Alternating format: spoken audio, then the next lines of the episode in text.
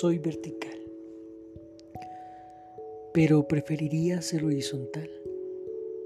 Yo no soy un árbol enraizado en la tierra, absorbiendo minerales y amor materno, para rebrotar esplendoroso cada mes de marzo, ni tampoco la belleza del arriete del jardín que deja boquiabierto a todo el mundo y a la que todo el mundo quiere pintar maravillosamente, ignorando que muy pronto se deshojará.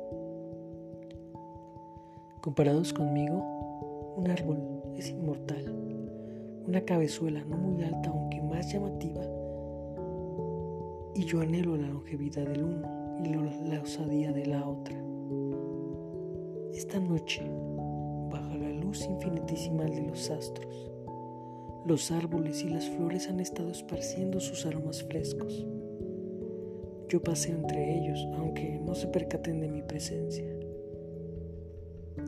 A veces pienso que cuando duermo es cuando más me parezco a ellos, desvanecidos ya los pensamientos. En mí, el estar tendida es algo con natural. Entonces el cielo y yo conversamos abiertamente y seguro que seré más útil cuando el fin me tienda para siempre. Entonces, quizás los árboles me toquen por una vez y las flores finalmente tengan tiempo para mí.